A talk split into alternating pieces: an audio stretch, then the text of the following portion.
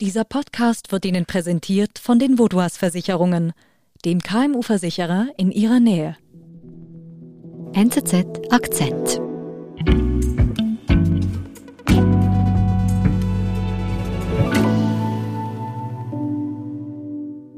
Das ist ein trauriger Anlass, Niklas, warum wir heute miteinander sprechen. Queen Elizabeth II ist gestorben. Man kann sich ein Großbritannien ohne die Queen irgendwie gar nicht so richtig vorstellen. Nein, das kann man sich eigentlich wirklich nicht vorstellen. Die Queen ist ja seit 1952 auf dem Thron gewesen, Königin gewesen. Also das heißt, die meisten Britinnen und Briten, die haben gar nie einen anderen Monarchen oder eine andere Monarchin erlebt. Und das ist jetzt schon irgendwie ein, ein, ein, Schlag auch für das ganze Land. Man hat natürlich gewusst, dass sie nicht ewig leben würde.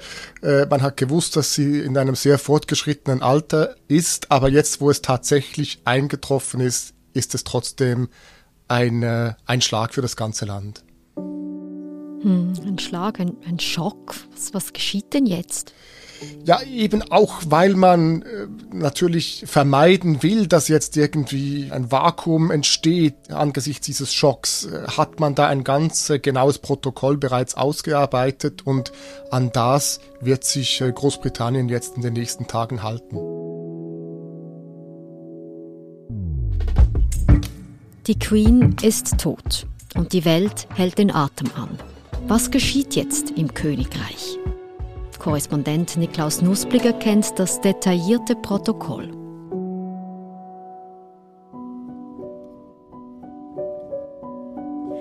Niklaus, was geschah denn ab Sekunde 1, als die Queen gestorben ist? Ja, nachdem der Tod der Queen festgestellt worden ist, ist eben dieses Protokoll dann in Kraft getreten sozusagen.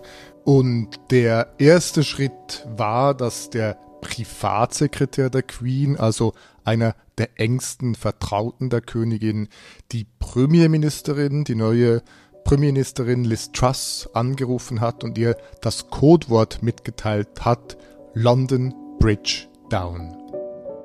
Also die London Bridge ist eingestürzt, das ist das Codewort für den Tod der Queen.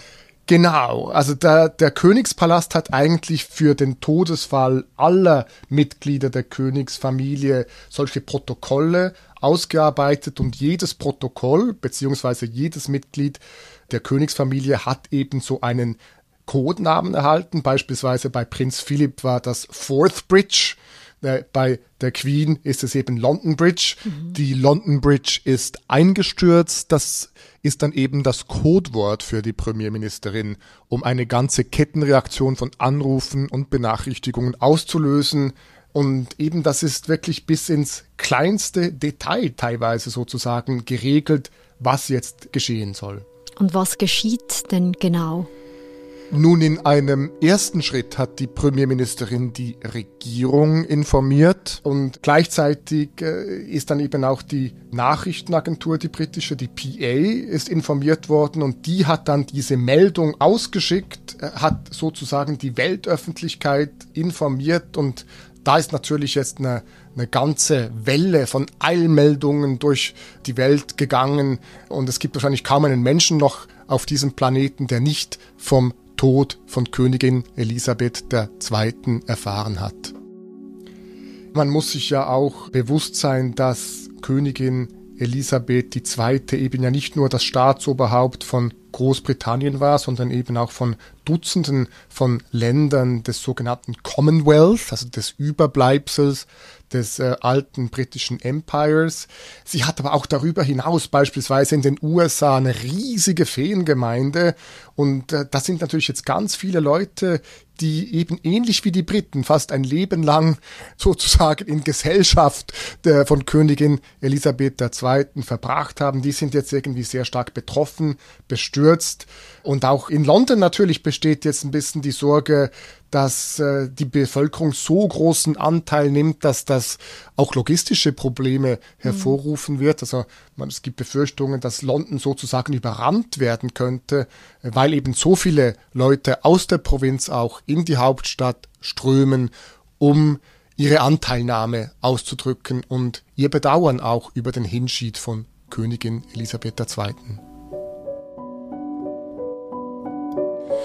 Und was geschieht denn jetzt gemäß Protokoll weiter? Was geschieht im Land? Das Protokoll regelt bis in viele Einzelheiten hinein eigentlich, was jetzt Schritt für Schritt zu geschehen hat. Um vielleicht ein Beispiel zu nennen, Mitarbeiter von Regierungsgebäuden im ganzen Land müssen die Flaggen auf Halbmast setzen innerhalb kürzester Zeit. Und das hat im Vorfeld auch gewisse Befürchtungen ausgelöst, ob man dann überhaupt in der Lage sein wird, ob man genügend Personal haben wird, um all diese Flaggen im ganzen Land auf Halbmast zu setzen. Das ist ein wichtiges Symbol natürlich auch.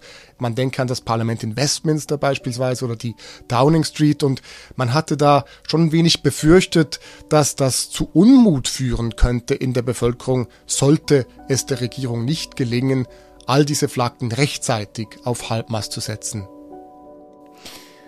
Also die Fahnen sind auf Halbmast, die Menschen sind informiert, die Welt trauert. Was geschieht denn gemäß Protokoll politisch? Du hast zu Beginn angesprochen diese Gefahr oder diese Befürchtung von einem Machtvakuum. Ja, politisch ist im Protokoll vorgesehen, dass die Premierministerin als erste eine Erklärung abgibt. Äh, die Premierministerin würdigt die Queen, würdigt ihr langes Leben und ihre Verdienste äh, um das Land, um den Commonwealth und sie verleiht natürlich auch ihrer Trauer Ausdruck. Sie sagt ein paar Worte zum neuen König Charles, dem ältesten Sohn der Queen. Mhm, genau, also Charles folgt jetzt auf seine Mutter.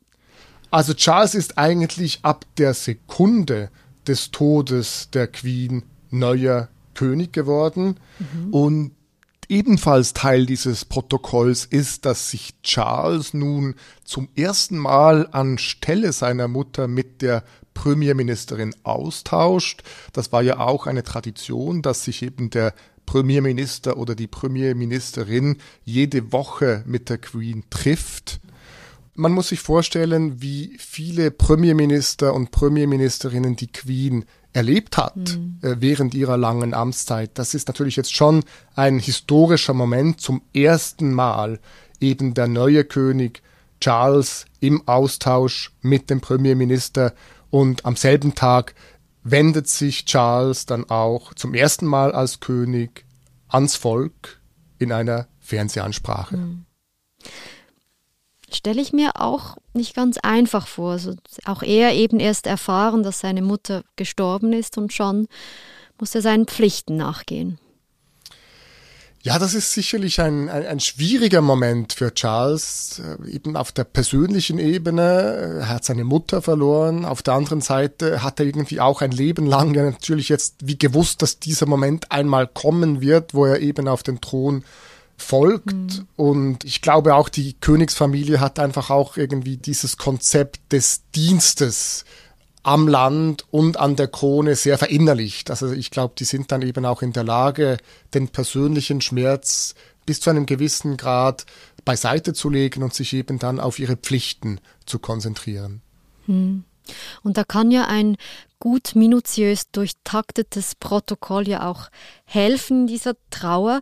Du hast uns beschrieben, was gemäß diesem Protokoll geschieht in den ersten Stunden. Was passiert denn jetzt in den nächsten Tagen? Am Tag nach dem Tod der Queen wird dann Charles offiziell zum König proklamiert. Mhm. Also obwohl er eigentlich ja schon faktisch König geworden ist, folgt jetzt eben noch diese Proklamation. Auch diese Prozedur hat einen Codenamen und wird äh, Springtide genannt. Und Charles, der neue König, bricht dann auch auf zu einer Reise in alle Landesteile. Als erstes ist dann der Besuch in Schottland angesagt, in Edinburgh. Und was geschieht mit der Queen? Der Leichnam der Queen, der wird zuerst im Buckingham Palace aufgebahrt, wird dann aber nach drei Tagen in die Westminster Hall überführt. Das ist eine große, also fast riesige, muss man sagen, Eingangshalle im Parlamentsgebäude. Dort sind schon verschiedentlich natürlich auch äh, Könige aufgebahrt worden. Man mhm. sieht dort auch noch äh, am Boden teilweise, wo eben gewisse Särge von gewissen Königen äh, damals äh, abgelegt worden waren. Und die Bevölkerung soll nun eben auch die Möglichkeit erhalten, zum Sarg der Queen vorzukommen. 23 Stunden lang pro Tag während drei Tagen soll dies möglich sein. Das wird natürlich ein riesiger Andrang geben. Mhm. Da kann man gespannt sein, wie die britischen Sicherheitskräfte das auch organisieren werden, wie sie das bewältigen werden. Aber eines steht natürlich fest, die Anteilnahme, die wird riesig sein. Wir sind gleich zurück. Immer mehr Unternehmen werden Opfer von Virusattacken oder Hackerangriffen.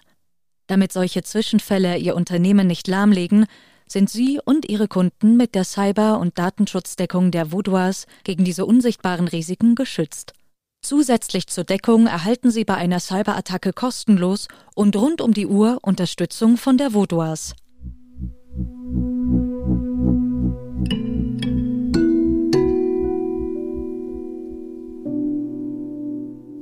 Und wann findet denn die offizielle Beerdigung der Queen statt? Die Beerdigung der Queen findet dann erst zehn Tage nach dem Tod statt.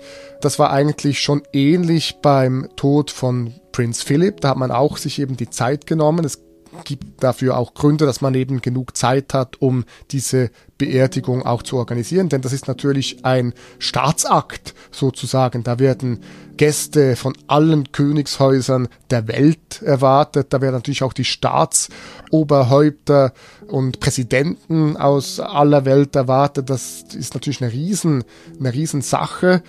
Und das wird einerseits äh, wird es da eben ein Staatsbegräbnis geben in der Westminster Abbey.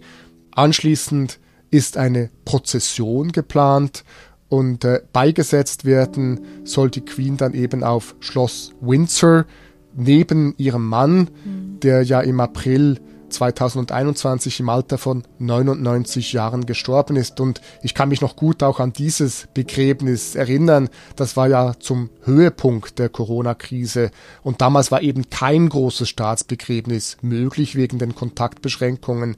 Und das gab da dieses sehr rührende Bild auch der Queen, wie sie ganz in schwarz gekleidet, mit schwarzer Maske und eben ganz allein in der Kapelle sitzt und dem Gedenkgottesdienst an ihren langjährigen Ehegatten und Lebensgefährten beiwohnt.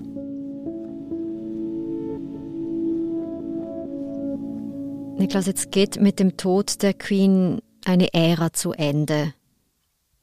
Was bedeutet das für Großbritannien? Ja, man kann sicherlich mit Fug und Recht sagen, dass der Tod der Queen eine eigentliche Zäsur darstellt für Großbritannien.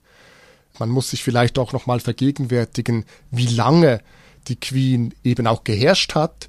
1952, als sie den Thron bestieg, war ja das Kolonialreich, das alte Empire teilweise noch intakt. Weite Teile Afrikas waren damals noch immer unter britischer Herrschaft. Mhm. Dann äh, ist dieses Empire in sich zusammengestürzt, sozusagen, ist immer, immer kleiner geworden.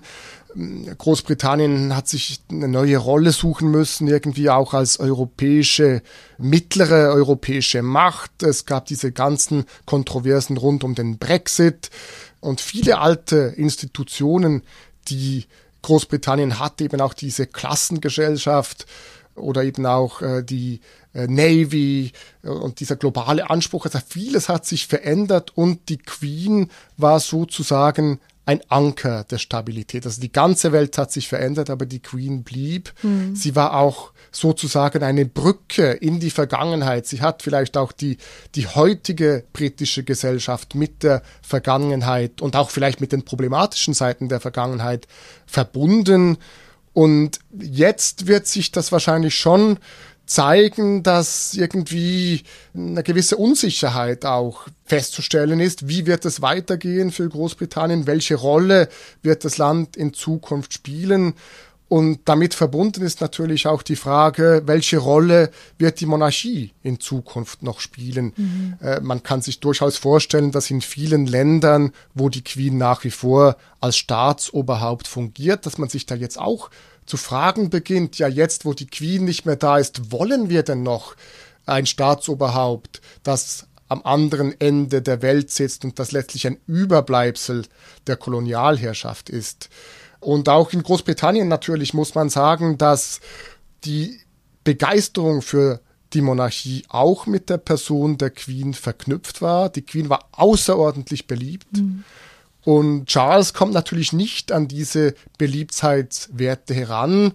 Und deswegen wird es jetzt interessant sein zu beobachten, wie Großbritannien vielleicht auch seine Beziehung zur Monarchie im 21. Jahrhundert neu definiert.